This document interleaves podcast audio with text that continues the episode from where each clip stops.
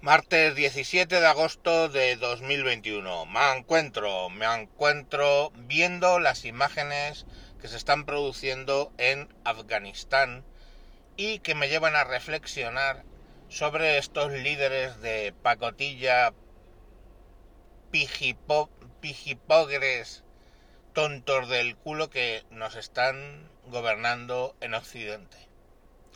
Fijaros que cuando estaba Donald Trump, esa bestia horrorosa, mmm, incubo del Gaddafi y Hitler o algo por el estilo, no sé, tal como nos lo vendían, se estaban firmando acuerdos de paz y, bueno, pues más o menos progresaba.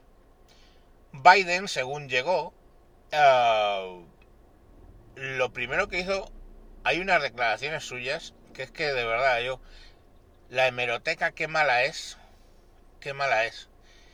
Hay unas declaraciones de Biden diciendo que, vamos a ver, que Afganistán hoy por hoy ellos se van a ir, pero no va a pasar nada porque tienen uno de los ejércitos mejor equipados del mundo, con 300.000 hombres, con una aviación, contra pues 75.000 matados, ¿eh? Eh, que son los talibán y que no había ninguna posibilidad, y eso ha sido glorioso, no había ninguna posibilidad de que se fuera a ver la famosa escena de Vietnam donde un helicóptero sacaba desde el techo de la embajada de los Estados Unidos a, eh, a gente, a personal, ¿no?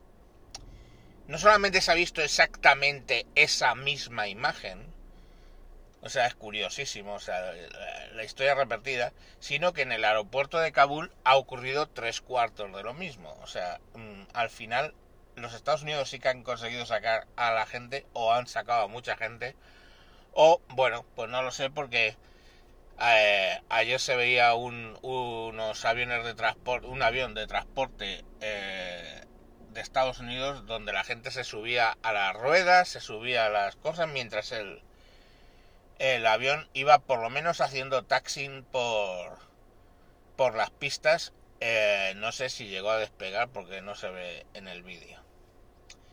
Vídeo que no era precisamente gente desesperada tratando de subirse a un avión, sino jóvenes en edad militar que saludaban a la cámara como gracieta, o sea, no sé, mmm, supongo que de todo habría, pero yo creo que también había una parte de la población, eh, ya os digo, que no, en principio, tienen, no son mujeres y niños precisamente, o ancianos, haciendo el numerito o tratando de salir para Occidente de algún modo, no lo sé. las imágenes están ahí, es verlas, yo no sé, no estás en un fregado así y sales alegremente saludando a cámara y saltando y brincando de alegría, yo qué sé. No. Luego hay gente que sí que se le ve como con más urgencia por salir, pero ya os digo todos de qué edad estamos hablando. Y todo esto viene porque eh, Biden decide retirar las tropas, lo cual, pues oye, es lícito, son sus soldados y, y quieren salir pero hay formas y formas, ¿no? La forma en la que lo estaba haciendo, porque claro, ahora la excusa para defender a Biden es que esto ya estaba planificado desde Trump, cierto, pero hay formas y formas de salir de un, de un país. Mm, sin ir más lejos, recordar cómo nos hizo salir Zapatero de Irak, eh, pues yo creo que es la mayor vergüenza que ha pasado el ejército español que nunca, incluso en, en batallas perdidas, tuvo que pasar esa vergüenza. Pero oye, le da igual, ¿sabes? Es que el que no entiende ni el sentido del honor, no entiende ni siquiera esa palabra, pues lógicamente hace las cosas como las hace. Pues eso mismo ha hecho Biden. Y claro, ese estupendo ejército mejor preparado, uno de los mejores preparados del mundo, dice, dijo pues ha durado exactamente una semana y media, ¿no? O dos semanas. eh, había las escenas que ya os digo en el aeropuerto de Kabul, donde directamente ya los vuelos eh, civiles no funcionaban y solo funcionaban los vuelos militares de distintas naciones que apresuradamente estaban sacando a su personal de embajadas y a colaboradores del país, traductores, etcétera. Eh, algunos lo han conseguido, otros no lo han conseguido.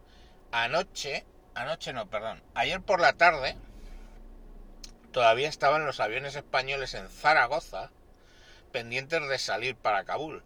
En el mismo momento donde ya se veían las imágenes de que el aeropuerto de Kabul estaba absolutamente eh, en caos. Pero el señor ministro Marlaska diciendo en el mismo momento, y de hecho, que, eh, que no, no, que el aeropuerto de Kabul era seguro. No sé, ya llegarán las noticias, qué ha podido pasar con el personal de la embajada española, lo que quedaron allí. No sé qué habrá podido pasar con los traductores eh, y personal afgano que haya colaborado con, con España, porque desde luego dudo bastante de que esos aviones que ayer por la tarde estaba, estaban en Zaragoza hayan llegado a Kabul con tiempo para sacar a la gente de allí. Iban a hacer una escala, creo, en Dubai y no lo sé, no lo sé. O sea, sinceramente ya cuando me entere de qué ha pasado nos enteraremos o no en función de lo que de lo que quieran em, os lo contaré. Pero vamos ya os digo que es que era Marlaska diciendo que aquello eh, que el aeropuerto de Kabul era seguro y a renglón seguido te ponían los vídeos de la gente trepándose a los aviones de la US Force de la Fuerza Aérea de los Estados Unidos. Bien.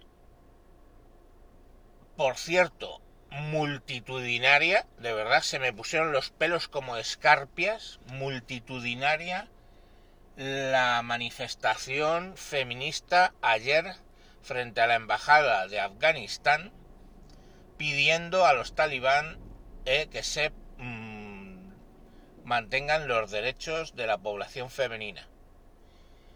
Estaban allí todas las ministras y vicepresidentas del gobierno gritando, pidiendo a ese nuevo gobierno eh, talibán que respete los derechos humanos, especialmente los de las mujeres. La verdad es que fue una manifestación súper emotiva donde las mujeres feministas realmente dieron el todo por sus eh, compañeras afganas y una mierda que te comas, una puta mierda que te comas. O sea, ni se ha hecho esa manifestación, ni se va a hacer, y no has oído ni una sola manifestación de toda esa gentuza de mierda tratando de, eh, digamos, decir que bueno, que lógicamente lo que todo el mundo sabe, ¿no? Que si ya de por sí toda la historia de Afganistán ha sido un, desde, posterior a los 60 o eh, desde la intervención básicamente de, de Rusia ha sido un paso atrás constante a los derechos de las mujeres allí, si es que algún día tuvieron, pues esto cuando llegan los talibanes y ahora por segunda vez ya vimos lo que hicieron en la primera, pues en la segunda ya está ha habido gente reportando de ejecuciones sumarias de mujeres en las calles por no ir con el burka. hay que entender que los talibanes ya es que directamente hay vestidos y vestidos eh, en el tema del mundo islámico. El afgano es el más radical, es el gurka, no se le ve ni la cara porque llevan una rejilla que no se puede ver hacia adentro una rejilla. Ah, de hecho, una de las cosas que suele pasar en Afganistán es un volumen de atropellos de mujeres impresionante porque es que no ven con esos vestidos. Y, vamos, eh, brutal. quizá es justo después, o sea, es más radical aún que el de Arabia Saudí, que, que básicamente les deja una rejillita para los ojos y llevan hasta guantes. Pero bueno, que pues, ahí, ahí los tienen. Y eso no, no molesta a la progresía feminista de este país. Bueno, pues nada. Eh, un recuerdo para los militares que han muerto allí. No han muerto en vano, lógicamente, porque al final estaban cumpliendo una misión. Probablemente, puntualmente, a alguna gente les ayudaron, les mejoraron temporalmente sus vidas. Y pero lo que sí es, no sé si, lo que sí es que eh, eh, motivos políticos hacen que muchas veces el valor y la sangre entregada mm, sea de cuestionada utilidad, ¿no? Pero bueno, es su trabajo, eh, ellos lo hacen con honor y, y es lo que hay. Ya se dedican otros, generalmente los políticos, a, a joderlo. Yo creo que ya va siendo hora de que Occidente se deje de mm, líderes blanditos, progres, bien intencionados entre comillas, y, empiecen a tomar el control de, de las cosas. Es decir, si te quieres ir a Afganistán a promover tus valores occidentales de igualdad, democracia, etcétera, pues los políticos tienen que estar alineados con eso, no a la primera de cambio y por motivos políticos sacar las tropas de allí. Y bueno, pues no sé, O directamente no lo hagas y que bueno, pues que arda que arda Roma, ¿no? No no tiene no tiene más. En fin, siento haber alargado esto un poco. recomiendo que oigáis el programa de ayer, donde el señor Pifostio nos hacía un estupendo eh, análisis de todo el tema de lo de la sexualización de los niños. Y probablemente mañana haya otro eh, artículo del señor Pifostio hablando de de las esto de la conquista de, México, ¿vale? De Tenochtitlán. Bueno, pues nada, sin más os dejo. Mañana más. Adiós.